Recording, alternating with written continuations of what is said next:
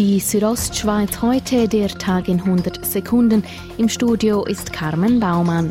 In der Schweiz sind rund 540 Menschen im Zusammenhang mit einer Corona-Infektion gestorben. Laut Daniel Koch vom Bundesamt für Gesundheit hat der Großteil der Verstorbenen an einer Vorerkrankung gelitten. 97 Prozent der Todesfälle haben eine Begleiterkrankung, wobei am meisten mit 69 Prozent Bluthochdruck genannt wird. Inzwischen gibt es rund 20.000 Corona-infizierte Personen.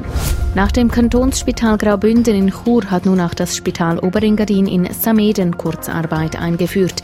Das schreibt RTR und beruft sich dabei auf die Spitaldirektion. Kurzarbeit gilt demnach unter anderem in den Abteilungen Physiotherapie und Chirurgie.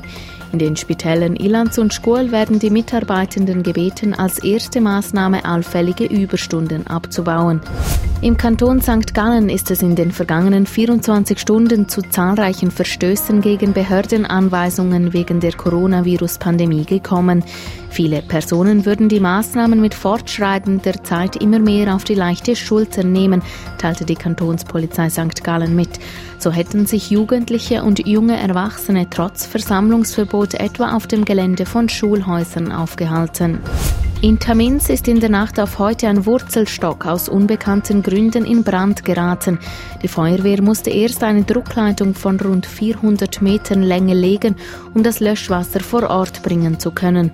Die Feuerwehrleute hätten den Brand dann rasch unter Kontrolle gebracht, teilte die Kantonspolizei Graubünden mit. Die Brandursache ist noch unklar, die Polizei ermittelt. Die Südostschweiz heute, der Tag in 100 Sekunden, auch als Podcast erhältlich.